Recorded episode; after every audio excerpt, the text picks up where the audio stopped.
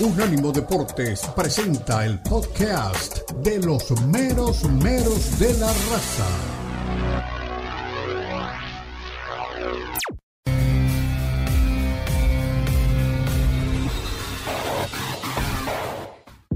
En nuestra página web unánimodeportes.com puedes tener acceso total a todas nuestras fuentes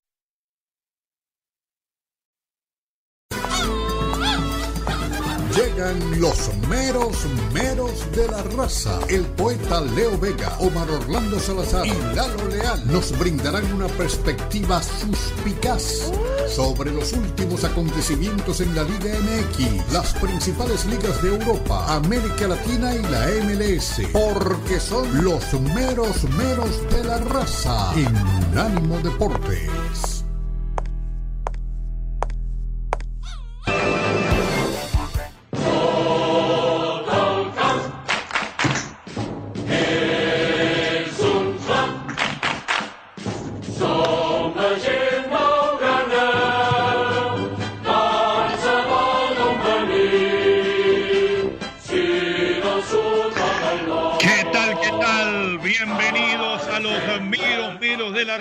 Más culés que nunca.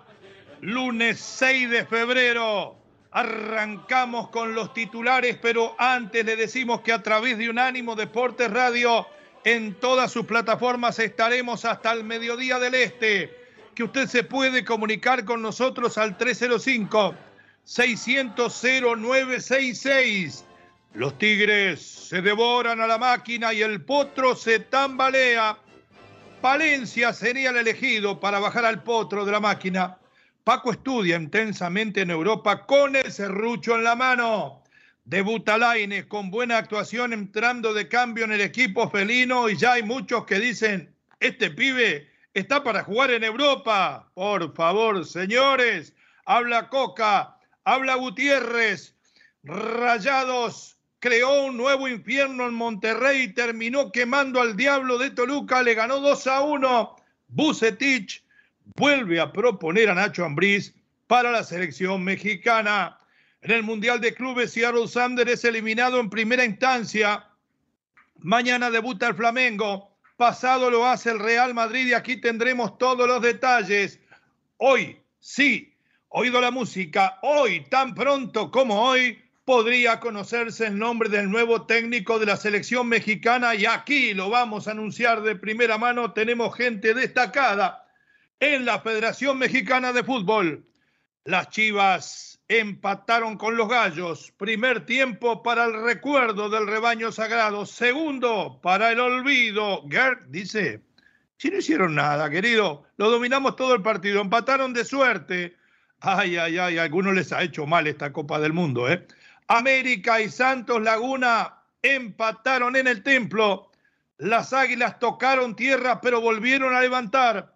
Henry, goleador absoluto del torneo mexicano, clausura 2023. Y la mala noticia es que Sendejas se desgarró y se la baja por varias semanas. Vamos a analizar si llega o no al superclásico. Habla Fentanes, habla el Tan Ortiz. El Real Madrid en la liga se hunde y esta semana le toca la Champions. El Vasco y su Mallorca le dieron en la torre al once de Carleto. ¿Es descabellado pensar que Aguirre merece un proceso normal con el Tri después de lo que se ha visto de él en Europa? El Barcelona baila las 13 villanas y es más líder que nunca. Ocho puntos separan al líder de los merengues y aquí se los tengo que decir. Se los dije, muñeco, que el Barça iba a ganar la liga por más de siete, ya sacó ocho. Y creo que viendo a este Madrid me he quedado corto. El Napoli de nuestro Chucky Lozano lleva una vida de ventaja en el calcio. Sorpresa, en la Premier pierden el Arsenal y el City. Santi y el Guti reparten tulipanes en Holanda. Me avisa mi queridísimo José Villalobos, si ya llegó la visita, si tengo a mis queridos compañeros Omar Orlando Salazar y Lalo Leal por aquí, porque no logro verlos en la parrilla. Alguno de los dos que diga presente, buen día, si no comienzo a desarrollar lo que vimos el fin de semana. Lalo Tapatío. Presente, profesor. Presente, profesor. José Villalobos me dice, Lalo Tapatío está en la clase. ¿Qué soy yo? El profesor Girafales. Bienvenido, Lalito. ¿Cómo le va? ¿Cómo está, mi querido Leo? Muy, pero muy buenos días. Un gusto saludarle, un gusto estar con usted, con toda la audiencia en este lunes de puente, lunes sabrosón, lunes 6 de febrero, se pasó rapidísimo enero y ya estamos en febrero y ya nos acercamos a marzo, Dios mío. Hay que empezar a comprar los regalos de Christmas, se los dije la semana pasada, nada más en caso. No, mi Leo, ¿cuáles regalos de Christmas? Ya los del 14 de febrero, ¿cuántos regalos uno va a tener que repartir? Uh, no, usted tiene como media docena de enamorada. Le va a salir carísimo este día del amor. ¿eh? Carísimo, mi Leo. Carísimo, pero, pero contentos de estar aquí con usted, con toda la audiencia. Pues para platicar de los temas más relevantes del fin de semana, de lo que pasó con Javier el Vasco Aguirre, impresionante, impresionante. Usted comentaba, Leo, de que si merece otro proceso largo con el Tri, creo que el Vasco Aguirre no desea ya el Tri, creo que piensa más grande. El Mallorca ya planea su renovación. Le ganaron al conjunto merengue. Tiene a su equipo entre los 10 mejores de la liga. Está a tan solo tres puntos de puestos europeos y el conjunto de La Palma de Mallorca ya trabaja en su renovación pero no sé si Javier vaya a querer o ya piense otro equipo, otro equipo. Pero usted me dice que Real Madrid, Barcelona, el Vasco, porque usted me dice que el Mallorca le queda chico y el Madrid anda mal, por ahí anda usted pensando, no. El Atleti. Ah, ya estuvo ahí, sí, casi lo lleva al descenso. No, perdón, digo, lo metió, lo, metió en Europa League después de mucho tiempo, es verdad. Sí, él, fue el que empezó la levantada del Atlético. Sí, y después, después, después llegó el Cholo y lo, y lo puso donde, donde está hoy. Bueno, cuéntame un poquito, ¿le gustó el debut de Diego Lainez?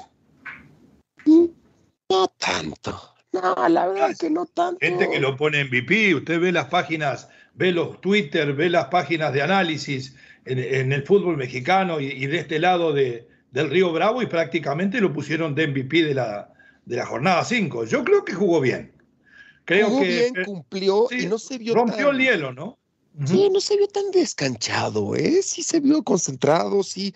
No parece que lleva mucho, mucho tiempo sin jugar. Como que el fútbol mexicano le sienta bien a, a Dieguito Laines y lo demostró así en este, en este partido, frente a un equipo que se está desmoronando y se está cayendo a pedazos. El Cruz Azul, como lo mencionabas en el teaser, ya en México hablan de un tal Paco Palencia para dirigir a la máquina. Pero, espere, espere, yo tengo una pregunta. ¿Y quién le va a cuidar el restaurante a Paco? Porque es lo que está haciendo en Barcelona si se viene para México, ¿eh? Le funciona muy bien, ¿eh? Bueno, le cuento lo que me dijo mi amigo, nuestro amigo Juan Lud Ávila de la cadena SER ayer, mientras mirábamos los partidos, texteábamos. Le digo, Laines eh, la, está la rompió. Arezo anotó en Peñarol en el partido debut. Claro, Arezo estaba en el Córdoba y Laines en el Betis. Y él, como buen andaluz, los veía cada fin de semana en la banca. Bueno, hace rato que no veo a Laines. Me dice, le digo, ¿no te parece que demuestran de que no debieron haber vuelto a sus ligas? Me dice, no, demuestra qué pobre que son la Liga Mexicana y la Liga Uruguaya. Cualquier muerto llega y anda bien. y sí, aquí nuestro querido relator. Anda por ahí, relator, bienvenido. ¿Cómo le va? Fuerte abrazo de gol. Feliz lunes para usted. ¿Qué novedades nos trae?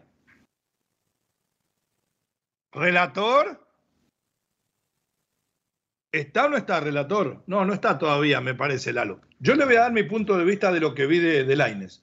Después vamos a ir al análisis total del partido, del problema de Cruz Azul, del momento de Tigres, de si Coca para la selección o no. Todas esas cosas las vamos a ir analizando. A mí me parece que Laines entra en un partido que por más que Cruz Azul se ve bastante caído desde el punto de vista anímico, como bien lo dice usted, mi querido eh, Lalo, es un equipo que se plantaba eh, lo más atrás posible y trataba de salir de contra y con Rotondi principalmente y alguna de, Antuna causaba problemas. A mí me gustó Laines. ¿Sabe por qué le digo? Porque se tiró por el sector derecho del ataque y de ahí comenzó a meter diagonales hacia adentro. Cuando vio que no le salía, se tiró la posición del 10 casi como un enganche detrás de los puntas y de alguna u otra forma consiguió conectar alguna jugada con un par de, rebotes, dejando a Gignac prácticamente como señuelo en el área y aprovechando los espacios que dejaba el francés. Me gustó. No es el Laines que vimos, me parece, cuando se fue del América. Eh, no he visto aquel Laines eh, realmente exultante cuando en esta misma cancha y frente a Cruz Azul eh, se floreaba con la camiseta de las Águilas. Pero he visto un chico que no está muerto anímicamente y con eso ya me alcanza. Ahora, de ahí a pasarme, como dicen algunos de vuestros colegas, de que el chico debió haberse quedado en Europa, que muestra que es distinto, que juega otro fútbol, son todas mentiras. Nos vamos a la pausa. Al volver de la misma analizaremos el partido entre Cruz Azul y Tigres. ¿Qué va a pasar con mi amigo el potro Raúl Gutiérrez? Paco se va a sacar el delantal en el restaurante y va a salir corriendo a salvar a la máquina. Pero además, Paco, Paco estaba vetado, ¿eh? Paco estaba vetado en, Cruz Azul. A ver quién le levantó el veto. Somos los, y no fue Pérez Landa, somos los meros meros de la raza. Estamos en Unánimo Deportes Radio. Esparce nuestra, atrás las ondas gercianas de su emisora Catrino TV, nuestro programa en España y en Gibraltar. Usted se comunica con nosotros al 305-600-0966. Pausa, José Villalobos ¡Aú! Ya regresamos.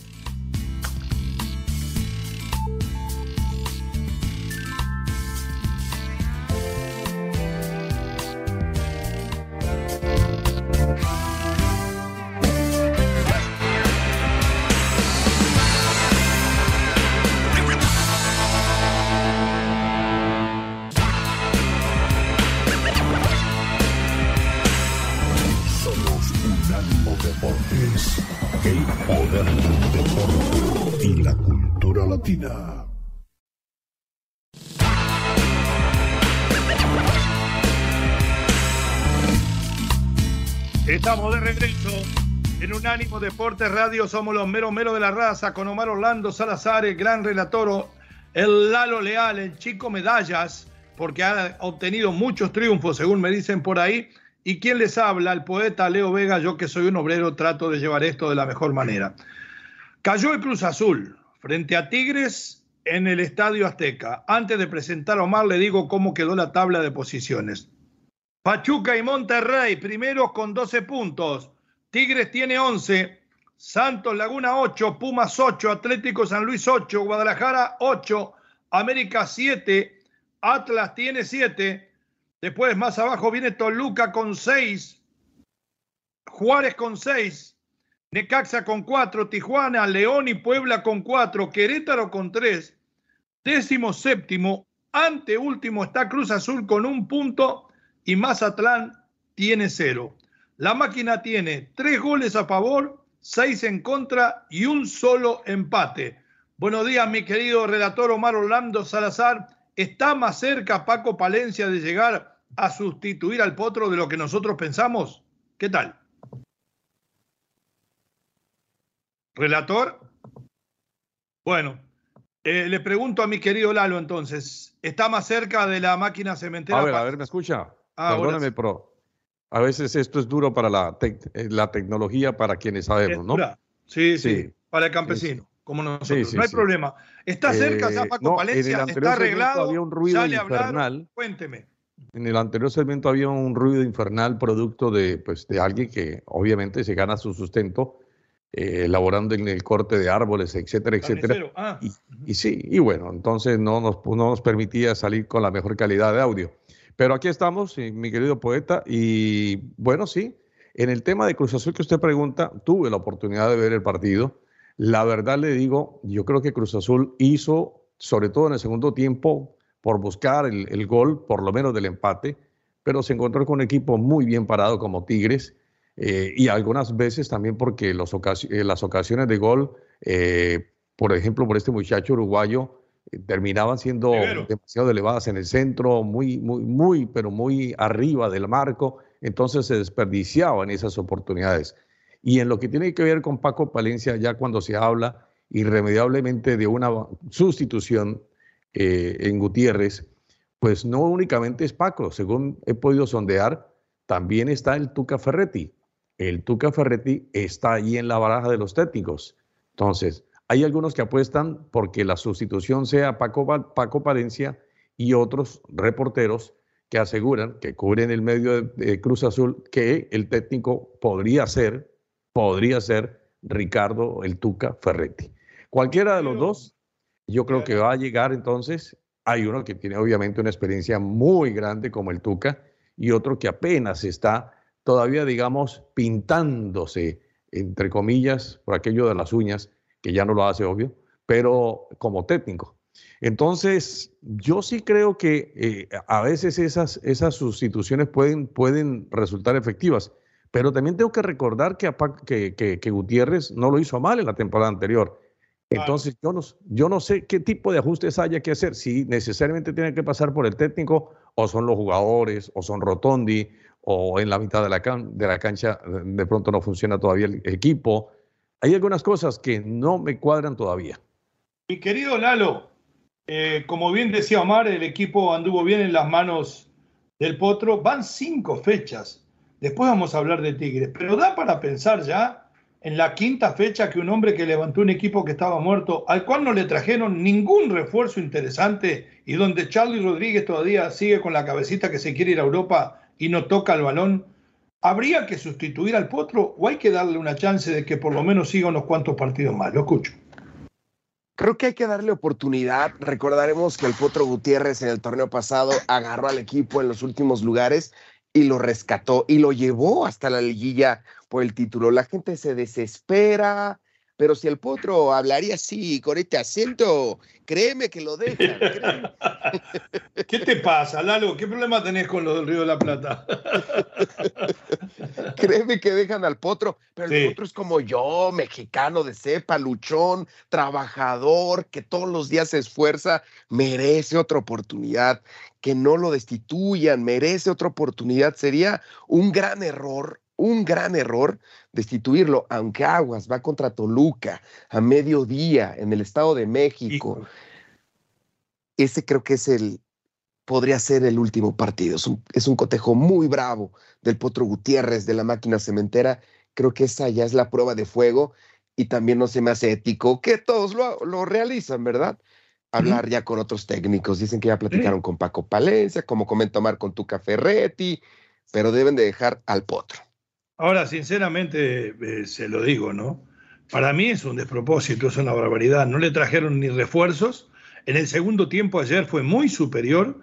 Terminó avasallando a Tigres, que no es poco, y de no ser por la falta de pericia a la hora de definir, el partido hubiese terminado al menos empatado. Después vamos a ir a Tigres y vamos a ir a Laines. Pero escuchemos al Potro Gutiérrez, mi amigo Raúl Gutiérrez, a ver qué piensa de este momento de la máquina. ¿Otro? Pues mira, yo lo, lo resumo en que somos un, equipo de día y de noche, o de noche y de día.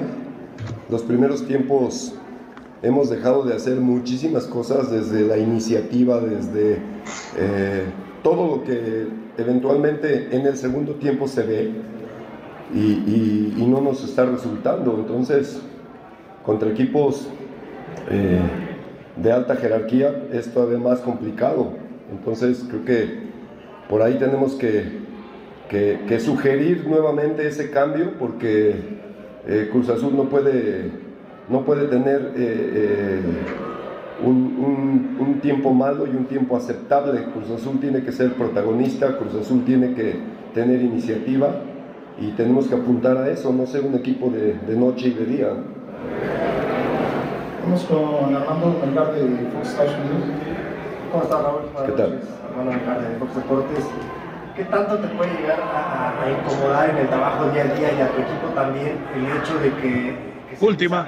de que se te pueda condicionar la continuidad? Eh, cuando apenas van eh, cinco jornadas o en realidad cuatro partidos para ti, ¿qué tanto crees que pueda afectar tu trabajo y al de tus jugadores Pues mira, son de esas cosas que que, son parte de, son gajes del oficio con los que tienes que, aprender a convivir. Entonces, creo que, que, a veces esa, esa, intención de querer hacer mejor las cosas eh, eh, se está yendo para el otro lado. Te digo, creo que ese ha sido un poco el, el, tema con el equipo.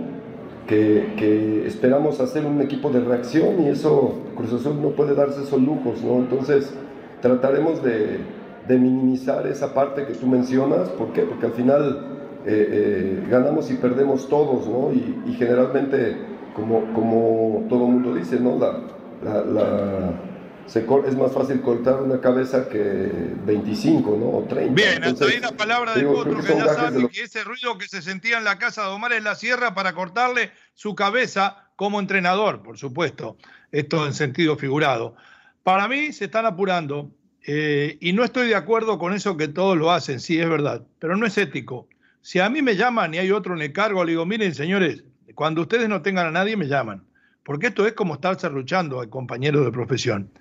Y me extraña más del Tuca que de Paco. Paco es muy, muy inmaduro todavía como, como técnico, muy joven, se desespera por una oportunidad y cree que a lo mejor utilizar ese rucho le va a dar para ir a los primeros planos. Ojalá que el Tuca haya dicho, a mí no me llamen mientras esté ahí el potro.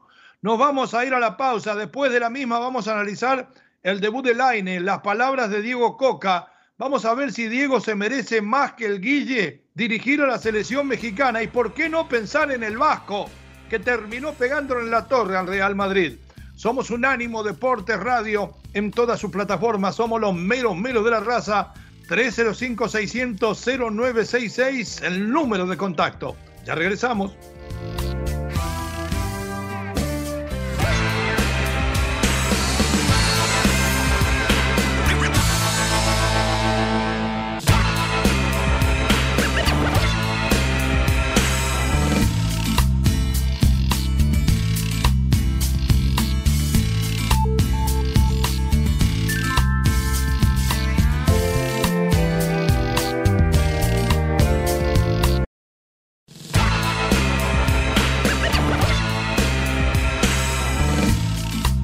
Volvemos, regresamos en un ánimo Deportes Radio, pero menos de la raza, norte de México, todos los Estados Unidos de habla hispana y también ahora en Europa a través de Catrino TV para principalmente Andalucía y el Peñón de Gibraltar.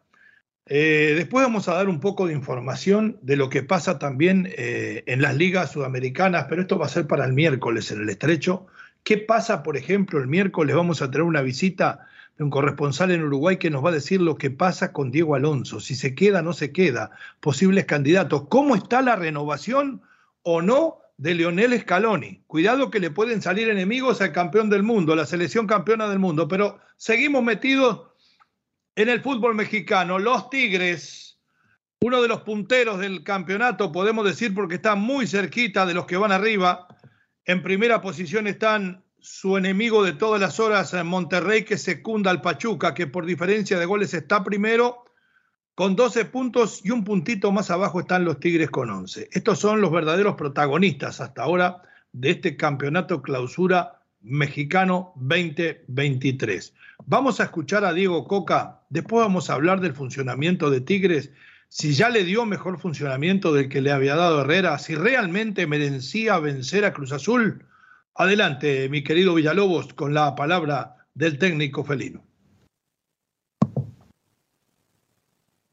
Laines, ¿podrías darnos algunas palabras? Sí. No, Cruz Azul es un equipo que tiene muy buenos jugadores, que, que no le están viniendo bien los resultados, sin duda pero que tiene buenos jugadores, que tiene buen cuerpo técnico y seguramente con un poco más de tiempo y un toque de, suerte podrán revertir la situación. Por parte nuestra, eh, el debut de Diego eh, nos pone contentos porque vino con muchas ganas, entrenó con el equipo tres días, cuatro, pero ya sabemos cuál es su calidad. Lo más importante es con la actitud y con las ganas que viene de querer eh, aportarle al equipo. Así que bueno, tanto él como los cambios que están entrando y lo que queremos seguir haciendo, eh, si entran y juegan bien y ganamos, seguramente nos va a ayudar a todos. Por acá, Daniel Sandoval de Canal 6. Eh, preguntarle, profesor, que las impresiones de la victoria en calidad de visitante que están hasta el momento sumando puntos, que es lo importante también para el equipo de Tigres, sobre todo ganar en el Estadio Azteca un equipo que sí es cierto no la está pasando bien como lo es Cruz Azul, pero la importancia que siempre es ganarle a este tipo de, equipos. Gracias. Sí, por supuesto, como digo, eh, Cruz Azul tiene jugadores muy buenos, son conscientes de la situación donde están, entonces la manera de revertir era ganándonos a nosotros, hay que jugar un partido al máximo, fue durísimo, fue difícil. Creo que tuvimos la, capacidad para encontrar eh, ese gol. Tuvimos varias situaciones, acercamientos que estuvimos un poquito apresurados para, para encontrar el último pase, para poder quedarnos de vuelta en situación de gol. Y el equipo no perdió eh, las formas en cuanto al orden, en cuanto al intentar jugar con la pelota. Pero bueno, el rival también jugó, el rival puso muchos delanteros, nos tiró centro, nos hizo sufrir. Y bueno, hay, hay momentos que hay que sufrir y el equipo lo supo manejar y gracias a Dios nos llevamos tres puntos que para nosotros son muy importantes. Perfecto, hasta ahí la palabra del técnico felino de los Tigres de la Universidad Autónoma de Nuevo León, escolta de los líderes Pachuca y Monterrey.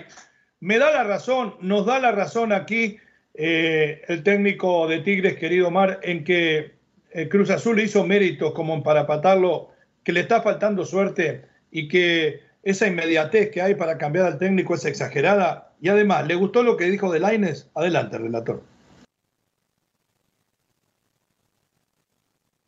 Relator, Lalo. Aquí, aquí, Lalo.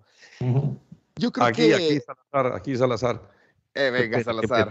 Adelante, Salazar. No, eh, le decía que lo que dice Diego Coca, pues sí, coincide con la apreciación nuestra sobre lo que fue Cruz Azul, sobre todo para esa segunda mitad, porque eh, en algún momento estuvo muy, pero muy cerca al empate, si no es por la mala definición de los delanteros cruzazulinos.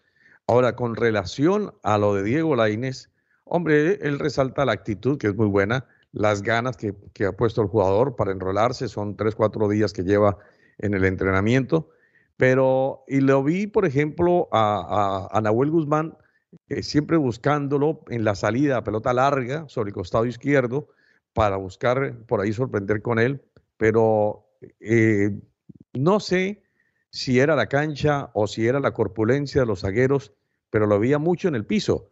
Entonces yo creo que él tiene que tratar de recibir la pelota y desprenderse lo más rápido de ella, porque si es por el tema de la corpulencia, obviamente que él termina perdiendo y se lo van a llevar por delante. Entonces, un jugador como él tiene que encarar lo más rápido posible tocar y así evitar el choque. Es la única forma. Muy bien, eh, está en la misma etapa que se fue entonces Laines por lo que dice claramente Omar de que cada vez que lo tocan va al piso, no ha madurado física ni futbolísticamente, ha perdido cuatro años en Europa el chiquitín.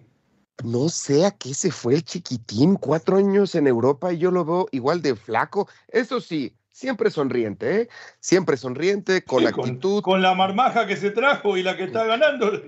¿Cómo no está? No sonriente, por favor.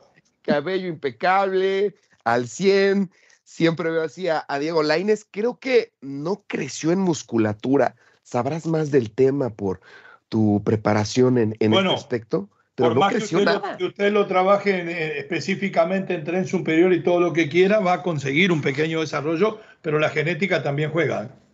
Es pequeñín, exacto, es pequeñín. Y hay pequeñines flaquitos que la rompen, ¿no?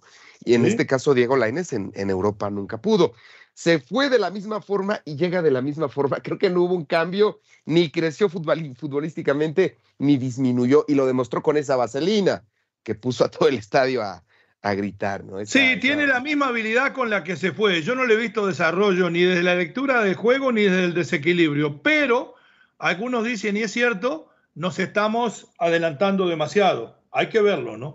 Eh, yo creo que hay que verlo. Eh, es, un buen jugador, pero a mí me parece que el paso por Europa, y es lógico, el entrenamiento usted lo va poniendo en estado, pero el roce, el ritmo, la lectura de juego, el acostumbramiento a un fútbol diferente lo da a jugar. Y jugó muy poco, porque bien recordemos, jugó poco cuando estuvo en el equipo del Betis, lo hizo más en Copa que en Liga. Y después en el Braga arrancó bien dos o tres partidos y no sabemos por qué caracoles lo volvieron a meter en la banca, no lo usaron más y lo terminaron devolviendo, ¿no? ¿Volverá Omar Laines al, Betis estando a préstamo o se lo van a dejar definitivo a Tigres? Yo creo que se lo, se lo dejan a, Tigres. En Betis yo escuché, mejor, leí de parte de varios eh, cronistas y gente muy allegada al club que no veían la hora en que saliera Diego Laines, siendo así por el nivel que mostró Si Diego Lainez, no creo que vaya a cambiar mucho, no, no vaya a mejorar, difícilmente volverá, difícilmente volverá, ni siquiera el Betis a Europa. Bueno, perfecto. Al volver nos vamos a meter en Tigre, pero hay que hablar unas palabras del milagro que está sucediendo en México. Y yo lo reconocí ayer en Twitter, ¿no? No solamente en, eh, en lo que sucedió en el campeonato pasado cuando Pachuca obtuvo el título con un plantel que es bastante, bastante, que ya era bastante limitado, al cual le agregaron algún que otro jugador, pero le llevaron jugadores importantes, como el caso del Pocho Guzmán.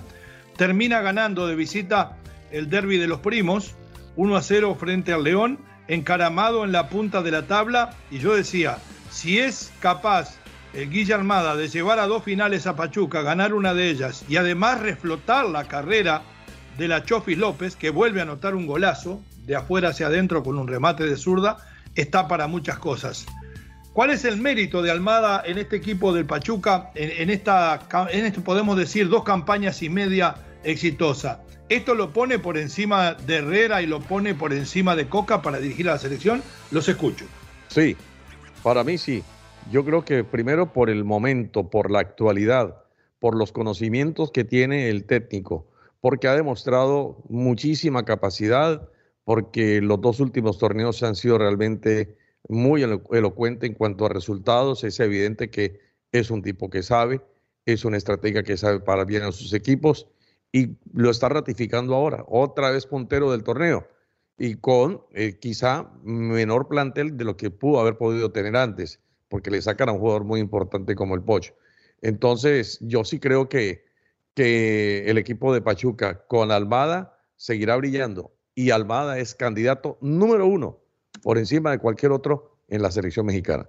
En los próximos días estará Guille por aquí ya como técnico de la selección o todavía como técnico de Pachuca. Quiero esperar la definición para ver hacia dónde enfocamos esa entrevista a la cual ya le pedimos a Guille de por lo menos dos segmentos. ¿Ganó la carrera Almada sobre Coca? Usted que es muy adepto a Diego, mi querido Lalo. Creo que no. En el momento que Almada consiga un bicampeonato con un equipo que no había logrado nada en 70 años, en ese momento sí. Hay que esperar otra vida. en, otra vida, en otra vida Almada quizás sea mejor que Diego Coca. En otra vida, en esta no, jamás, jamás. El candidato número uno debe ser Diego Coca. Si pudo con ese equipo que era un lastre, perdían, la afición más fiel, más noble, perdían, perdían. Estuvo ahí Rubén Omar Romano, Tomás Boy, Ricardo Antonio Lavolpe, el mismo entrenador que también era candidato para dirigir a la selección, Bielsa, estuvo el gran Rafita Puente Jr. y ningún equipo pudo, ningún entrenador pudo con este equipo. Entonces, lo que hizo Diego Coca nunca más se va a volver a repetir. No sé si en el fútbol mundial, sí, si le rascamos, si le buscamos, hay equipos que han pasado 80 años y después salieron campeones, pero al menos el fútbol mexicano, no. Entonces, muy lejos Almada de Coca. Y creo que Coca es una persona un poquito más asequible, un poquito más Menos gruñón. Gente, menos gruñón. Este hombre vive al límite, al límite.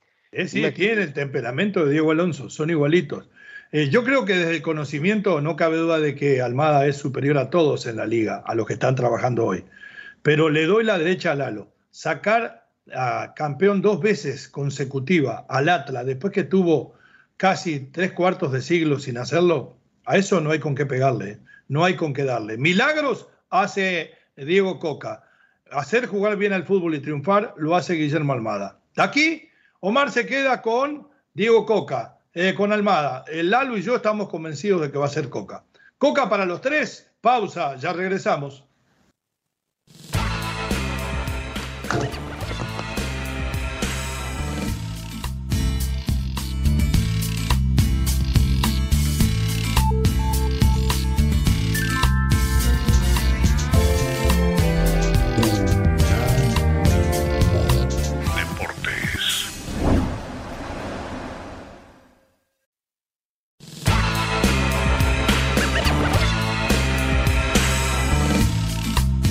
Volvemos, regresamos para el cierre de radio a 10 minutos de subir a imagen.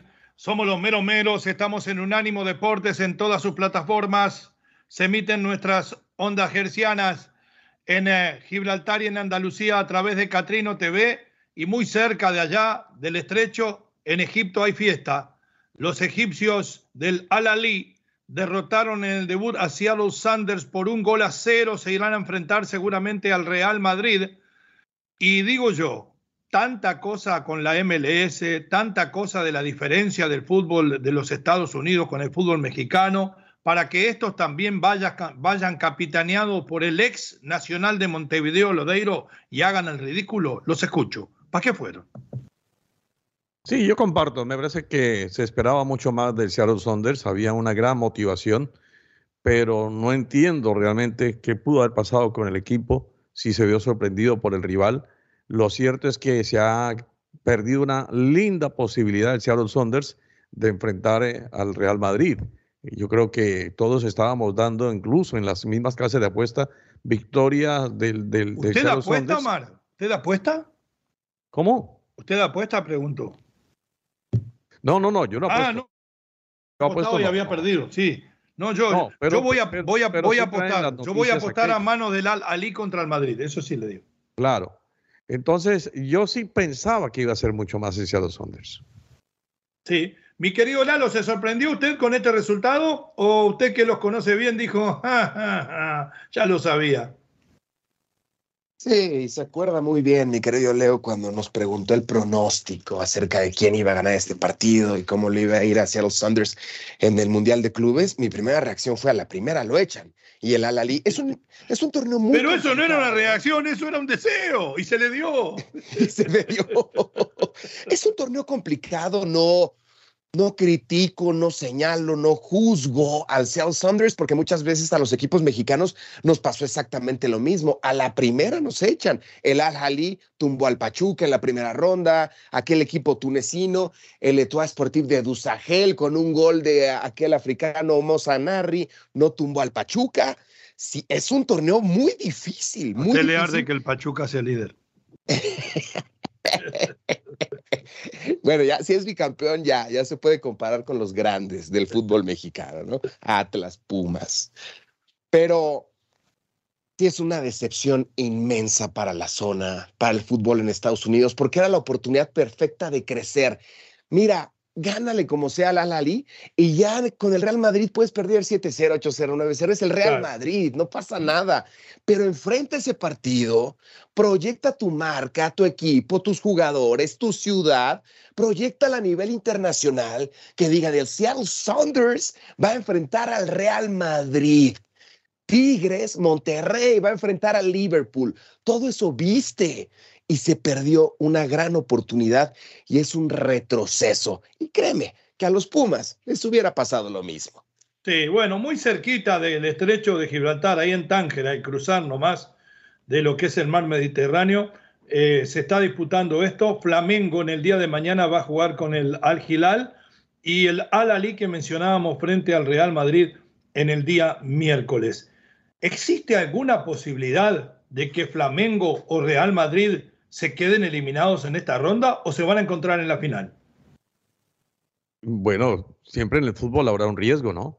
Eh, no necesariamente la grandeza de un club tenga que ser eh, demostrada al 100% y muchas veces son los albures del mismo partido, los, lo que se pueda correr en materia de suerte, un penal errado, una falla, un autogol, etcétera, etcétera, puede llegar entonces a causar ese desastre.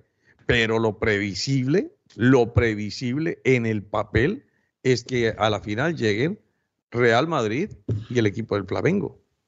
Milalo. Ya está todo escrito para que esa sea la final. ¿Y por qué hacernos patos? ¿Por qué es tanto torneo, tanto viaje, tanto desgaste si siempre, muy rara vez, muy rara vez se enfrentan equipos que no sean de la Conmebol y de la UEFA? ¿Usted está conmigo de acuerdo que tendría que volver la vieja intercontinental y dejarnos de payasadas? Claro, dejarnos de payasadas y la intercontinental que se juegue si quieren el fin del mundo y como se jugaba en Japón, ¿te acuerdas? Claro. listo, no pasa nada. Ah, desgastarse con los equipos, ilusionarse con nuestros equipos para que al final siempre lleguen los mismos. Hay que hacer un resumen de los mundialitos para ver cuántas veces ha llegado alguien distinto a Conmebol y UEFA. Podría contar unas tres veces a lo mucho. Claro, y, van un montón. Sí, yo estoy de acuerdo, van a jugar el Flamengo y el, Flamengo y el Real Madrid. El equipo carioca de, Arrascaeta, que es el mejor número 10 que hay en este momento en el fútbol brasileño, es la batuta de este equipo frente al Real Madrid, que hoy no tiene batuta. ¿eh? Cuidado, yo ya voy pronosticando y la dejamos picando para cuando entremos en el fútbol europeo. El Real Madrid, este año, lo dijimos hace seis meses, que no solamente iba a terminar siete puntos detrás del Barça, sino que no va a ganar nada, ni Copa del Rey, ni Liga, ni Campeonato Mundial de Clubes. Ya regresamos en imágenes. Somos unánimodeportes.com. Somos los menos menos de la raza. Volvemos.